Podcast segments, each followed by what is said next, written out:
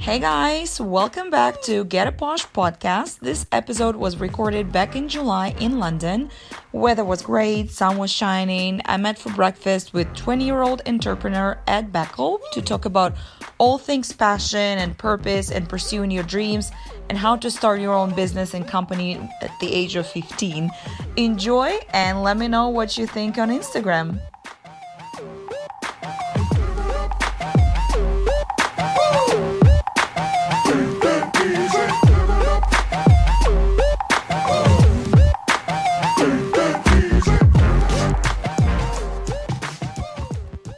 So I'm sitting here in uh, Battersea area, which is really nice. We're looking at the water now, and I'm here with uh, Ed, who is a 20-year-old entrepreneur, and he started when he was 15. Yeah, about Yeah, 15. very average age to start the company. You know, you know, guys, what I was doing when I was 15? Nothing. I think I might have been still playing with my dolls. Nothing to be ashamed of. So welcome, Ed. Thanks, for having me.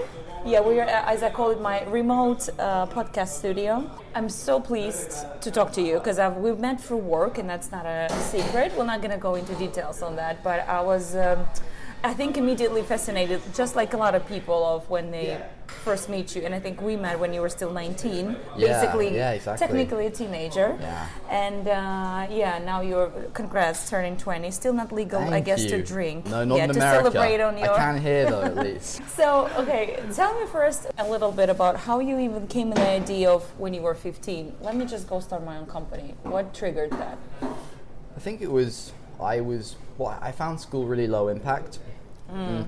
and I got diagnosed with uh, type one diabetes at school. So I uh, I missed a whole load of lessons and lots of classes.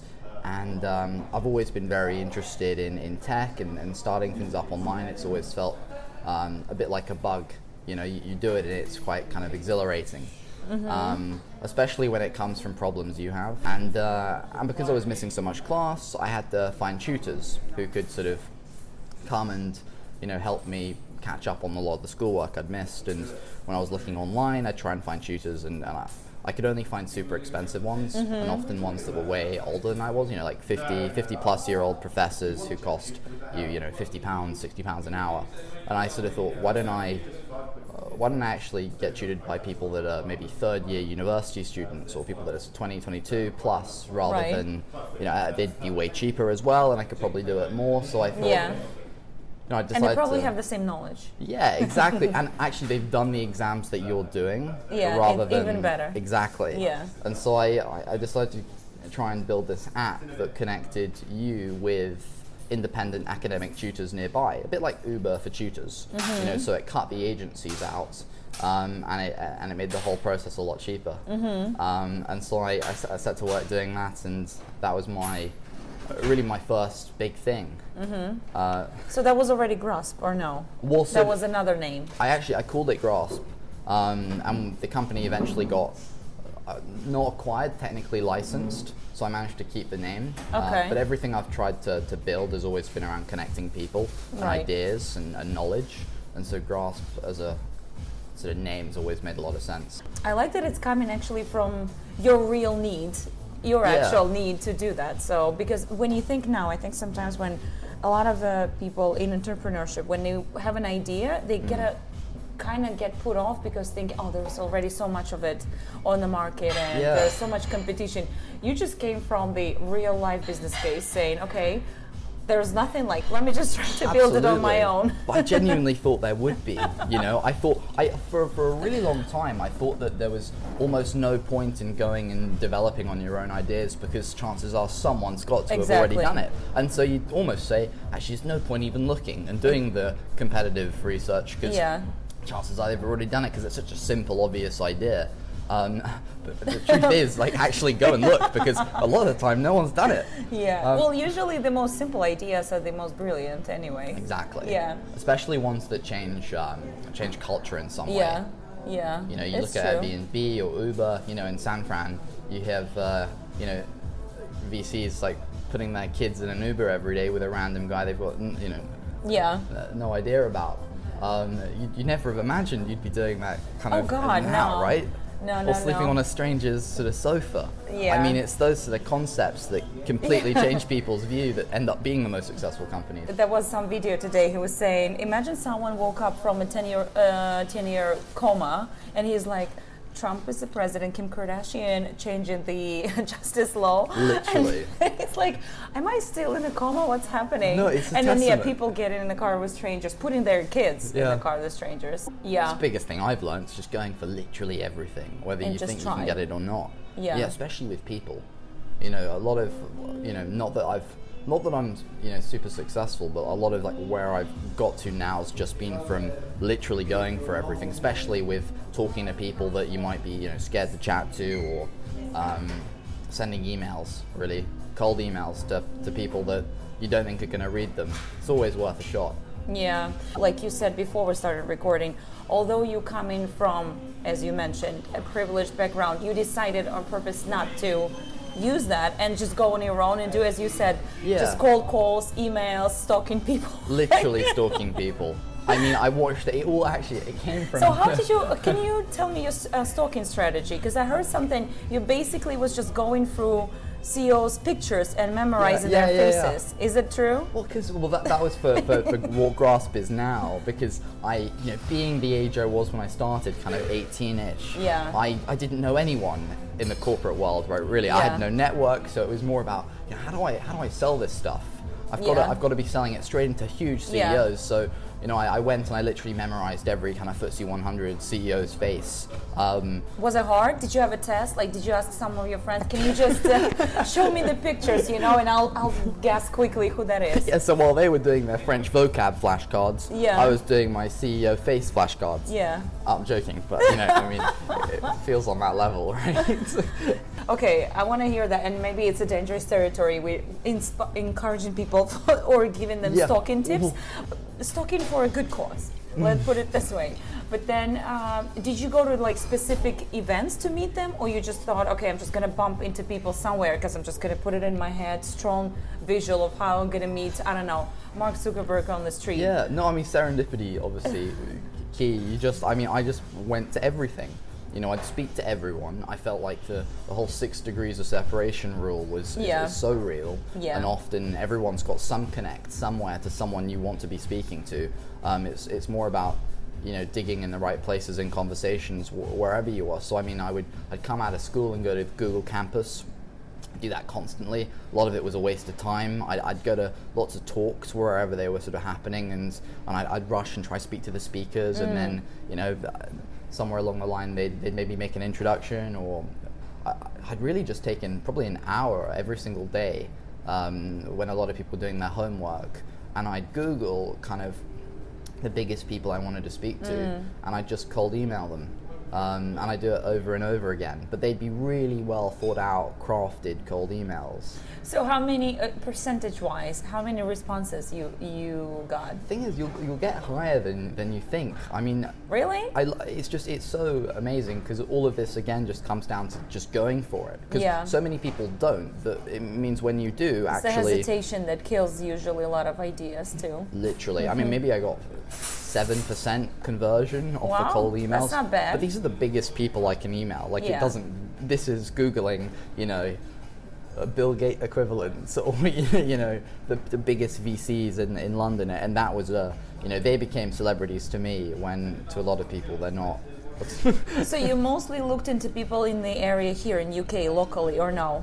I, I- it was mainly in London because I always I wanted to be able to go and meet them. So my, Right. my big pitch was always, you know, I'll just Hi. come meet you where you yeah, are. hi, my name's Ed. You know, I'm, I'm 17, um, and I've started this app. Here's a link.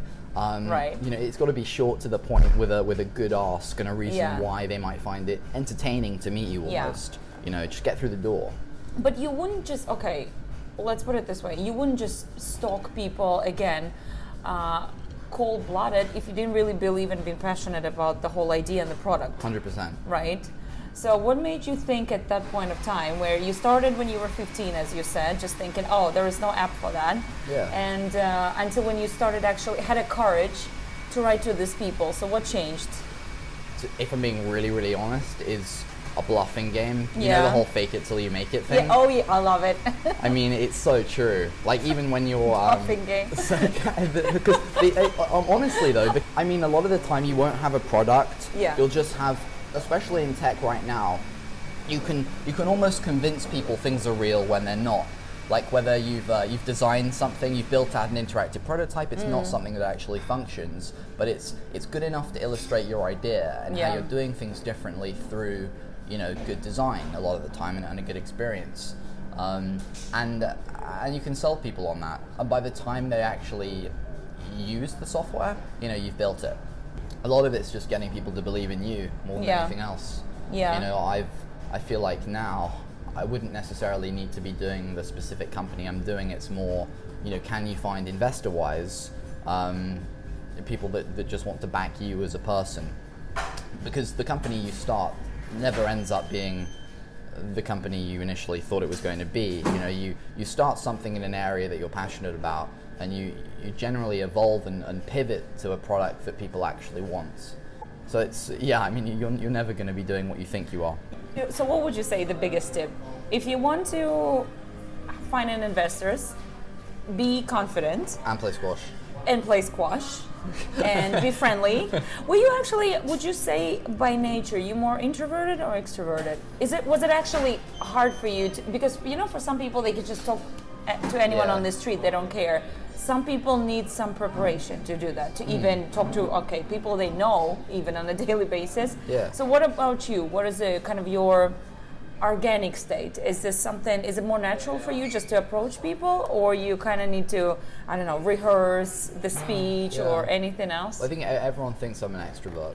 Yeah, everyone thinks I can, you know, just talk to anyone, and I can. Um, but I, I get really nervous actually, and it takes me a lot of kind of uh, working up to it before I, I generally go over there. But one thing I do is I just always go over there. Yeah. Um, you know, I, I you just force myself. It's a bit like. Um, you know, waking up and just making sure you do get out of bed rather than getting back in after you've had a shower. Yeah. Um, I just, I just go in straight. Um, but I Without second easy. thinking, because then you might change your mind. Exactly. If you yeah. hesitate, you've, you've probably lost it. yeah. Um, that yeah, I- that's been really key for me and, uh, with everything I'm doing. Your networks, everything, especially in kind of enterprise software and, and, and B2B. Um, just because there's, there's no other way to really sell. The best sales guys tend to be people that don't actually sell. You know, they're just sort of who they are and uh, just be themselves. And actually, pe- people tend to respect that.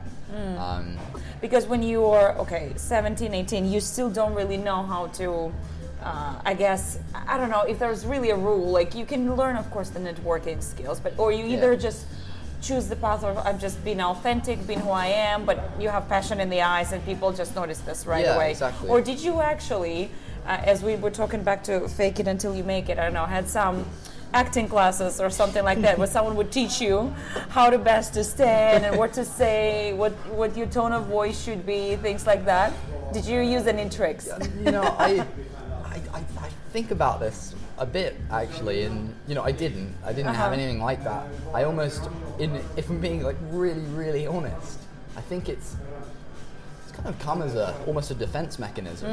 You know, especially when you're at school, to to sort of just not not not to fit in necessarily, but to just get people to not respect you, but just kind of, and not leave you alone, but just sort of be cool with you. That, Yeah. that sort of the, the social integration element, I, I kind of, I, I, I never really struggled with, Mm-hmm. but I got a lot better at because I, you know, I've been at boarding school for most of my life, and it was. Uh, um, uh, but you basically had to spend a lot of time with people your age constantly, and Yeah. not being able to go home, and so it was so you gotta s- survive survival yeah, mechanism kind of like that. Yeah. I mean, it's sad to say it, but it's true.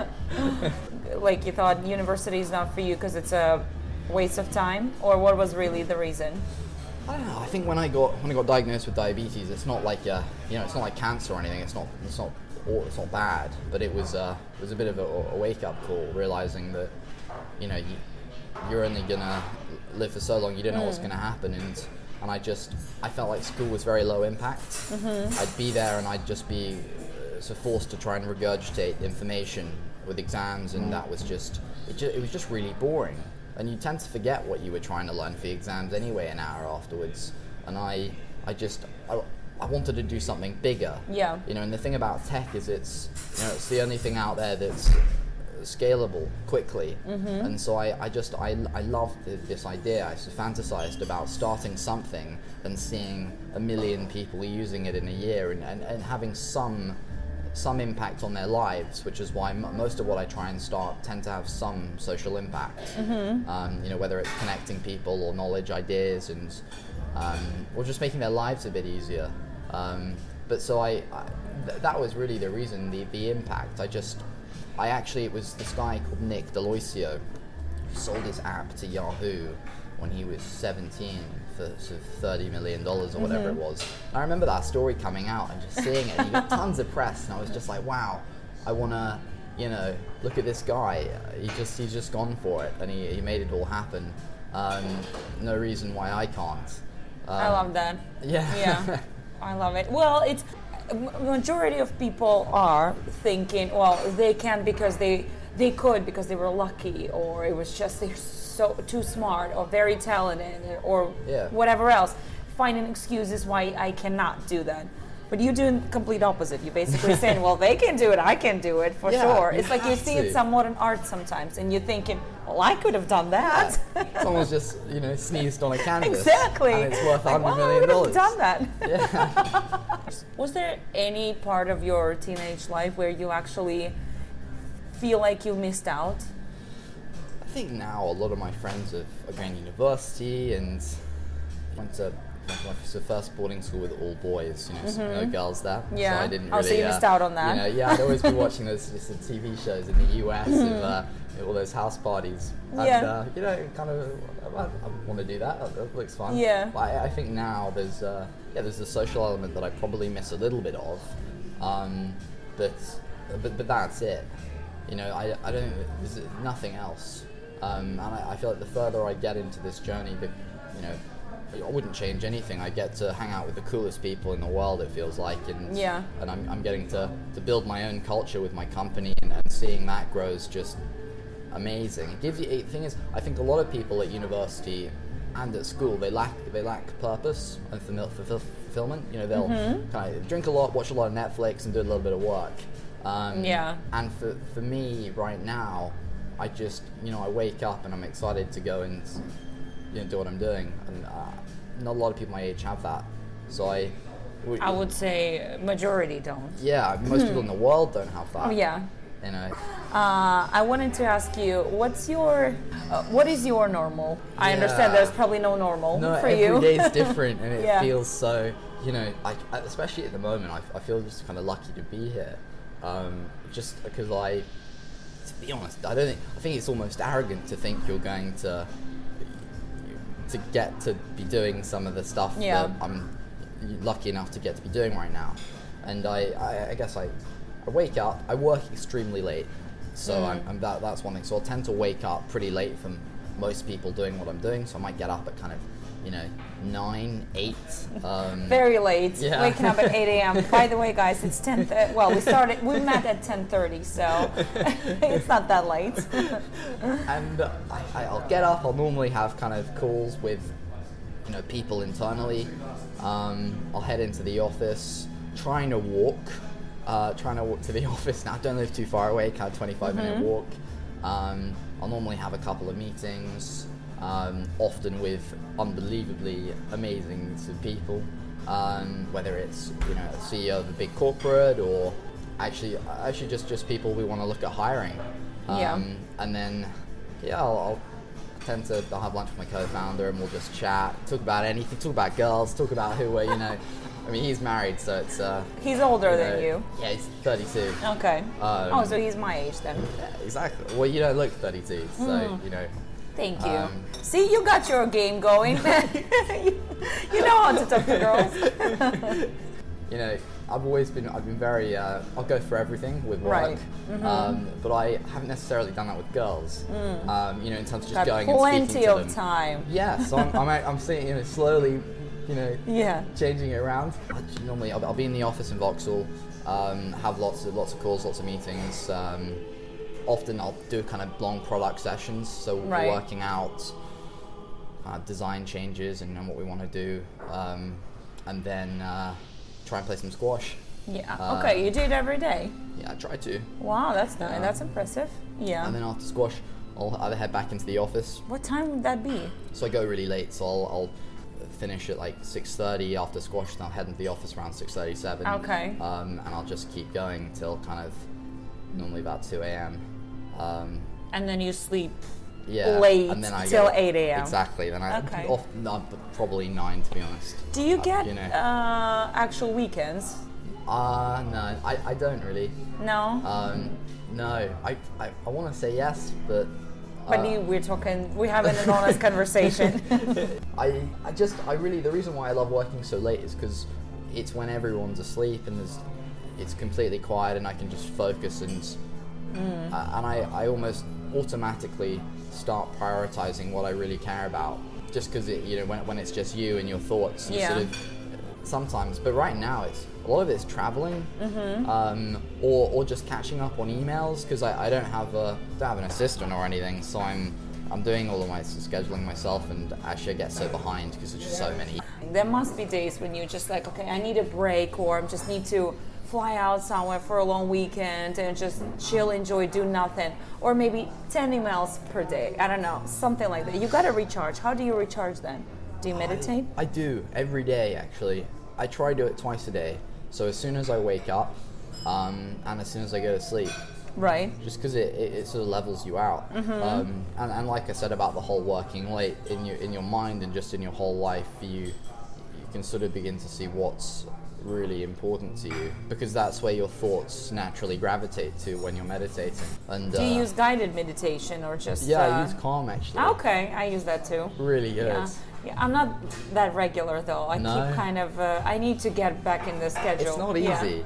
It's not easy. No. Mm-hmm. But the more you do it, the better you get. Actually, It becomes a habit. Yeah. literally becomes a habit, and that's you know, same with work ethic too. I think um, having a good routine is.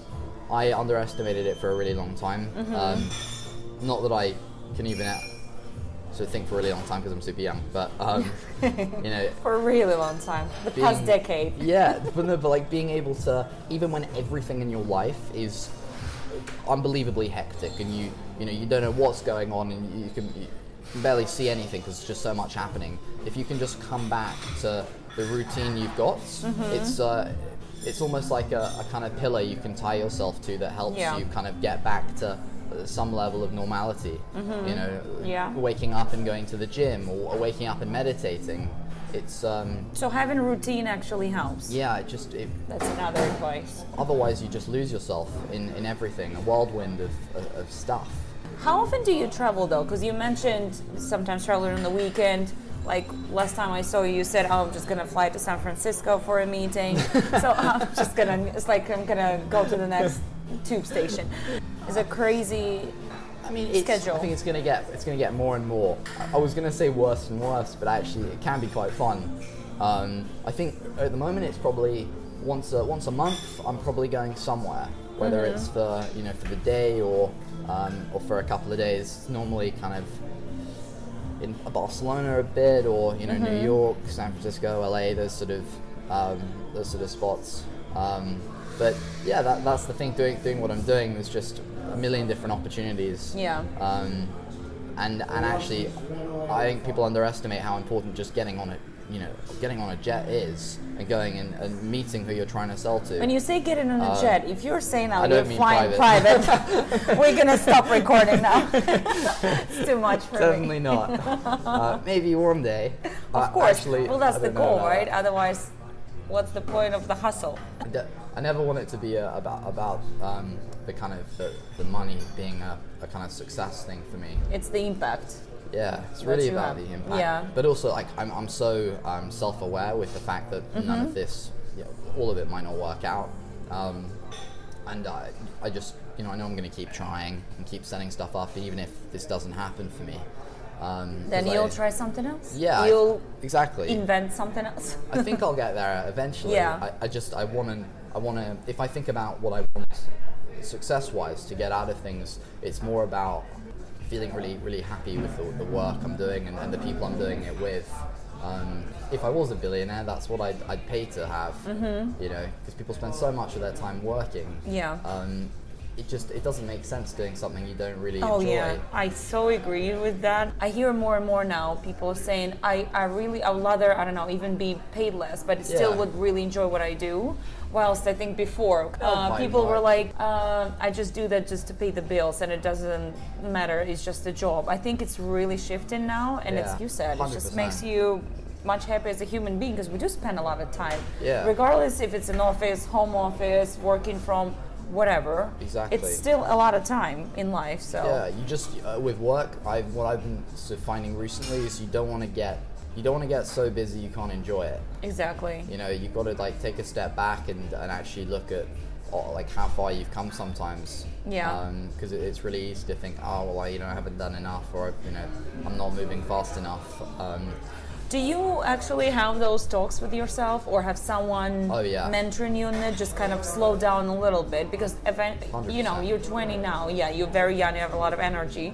There's a dangerous territory when you can easily just warn yourself out and be like, Yeah, that's a, a big thing. You know, the, the company started Grasp. It's a, it's a mentoring tool. Yeah. Um, you know, it's a, a tacit knowledge sharing platform. So connecting you to people who you can learn from in terms of their experiences and, and knowledge. And and it's ironic because you know it's so much of it's about making sure you're surrounding yourself with the right mentors. Yeah. Um, you know, whether it's just in, in life or in business.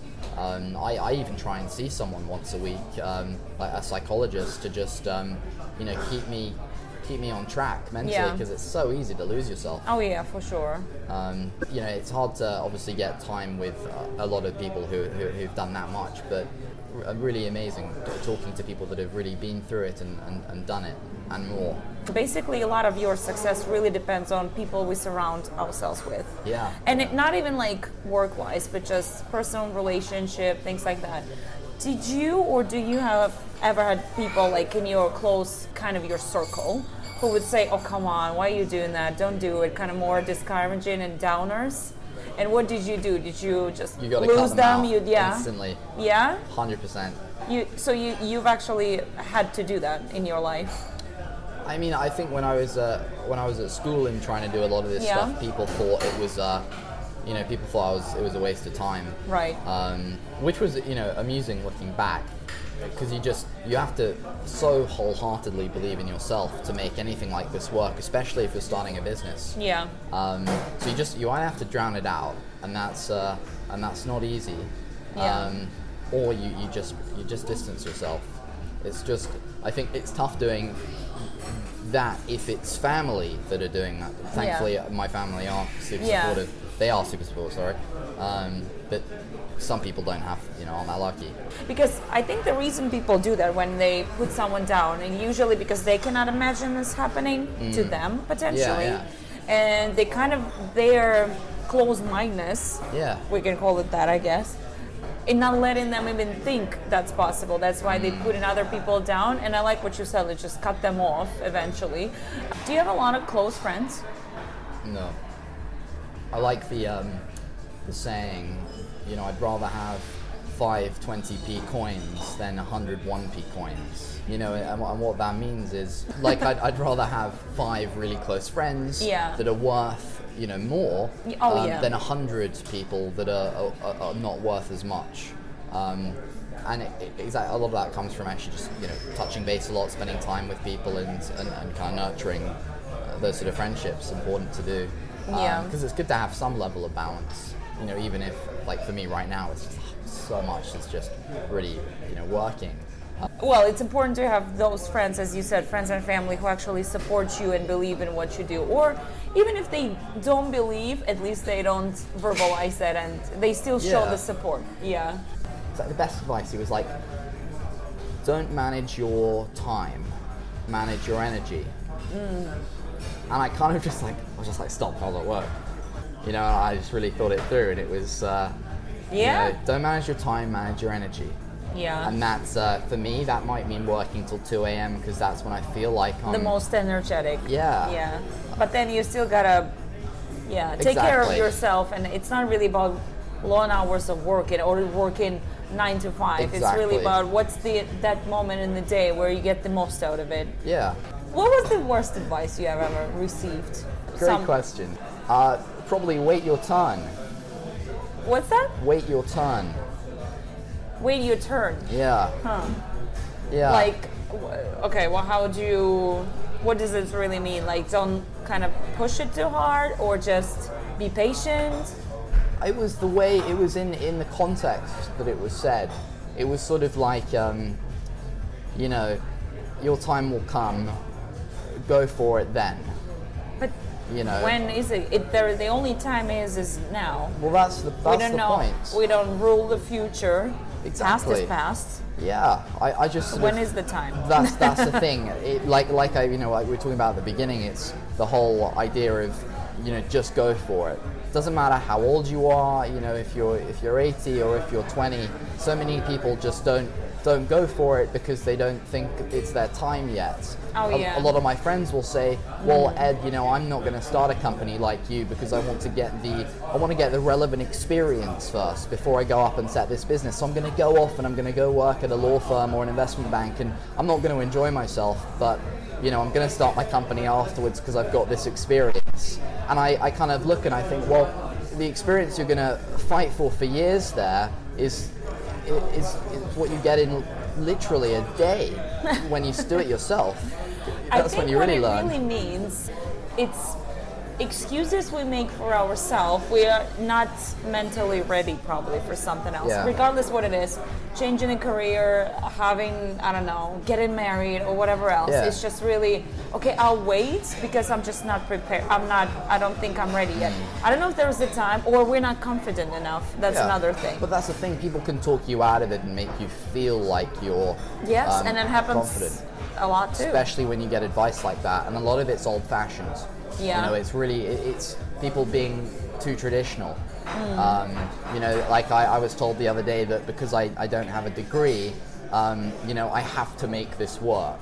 Right? Right. It's like you know, because you don't have a degree. Um, you've got to you've got to make this a huge success. Otherwise, you're gonna you know you're gonna uh, come out and you're gonna be a bit screwed because no one's gonna want to hire you because you don't Ah, have okay. a degree. And I just sort of thought to myself, well, you know.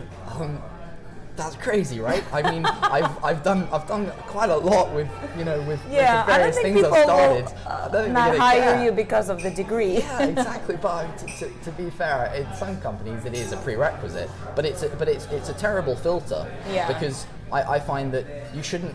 Often for us, when we hire uh, and look at hiring, it's it's less about um, skills because I think you can upskill anyone if they've got the right attitude and, and work ethic.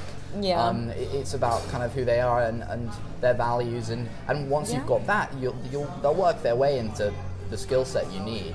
Um, you know. Do you actually think you're ever gonna work for someone else? I don't think you even want to be hired. I think I think a lot of people entrepreneurs say this that they're just unemployable. Yeah. You know, I think I think if I was going to go work somewhere, um, I'd want to be on a kind of black ops team that was uh, left to do their own thing. Yeah. Um, to, to innovate that way. yeah, exactly. So we talked. To, okay, we talked about advice, best and worst. What advice? And I know we're gonna wrap up soon because, um, well, I gotta go back to work, and Ed is a very important person. We had already like five people calling him while we were talking. So, what would be best uh, advice you could give to people who would be listening? Well, probably the exact opposite of the bad advice I was given, and it's you know don't wait your turn, um, and, uh, and and just uh, go for everything you want because I think the worst thing is regret, um, and I, yeah, I just I, I, I hate in sort of however many years thinking I didn't I didn't do X because I was too scared, Yeah. um, and I didn't give it a shot. Like I mean, when I a lot of the investors I have because they're, you know, they're amazing, huge people. Um, without them and without me just just going for it, I I think whether it's you know whether it's a girl you like or, or whether it's uh, you know a, a huge CEO, Yeah. um, just just go and Just go go for and it. speak to them and be yourself. You know. Yeah. No, that's great. I love it. Awesome. Right. Well, that was fun. That was. I think it took us what about an hour. Yeah. But uh, time to. We still have time to get some breakfast and eat food and enjoy the sunny London weather. Let's I do the weekend's gonna be sunny as well. Hopefully. Thank you. That was fun. No, thank you. Thank you, guys. Stay tuned for more. Bye bye.